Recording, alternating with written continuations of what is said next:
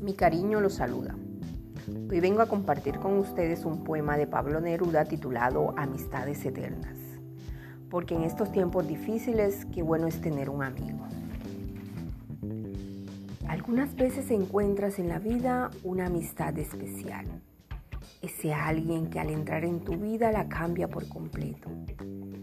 Ese alguien que te hace reír sin cesar ese alguien que te hace creer que en el mundo existen realmente cosas buenas.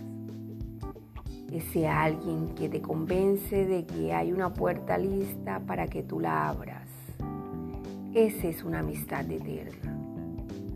Tu amistad eterna te ayuda en los momentos difíciles, tristes y de gran confusión. Tienes una amistad para toda la vida, ya que una amistad eterna no tiene fin a todas tus amistades eternas, no la olvides. Conserva ese amigo eterno. Feliz día a todos y cada uno de ustedes.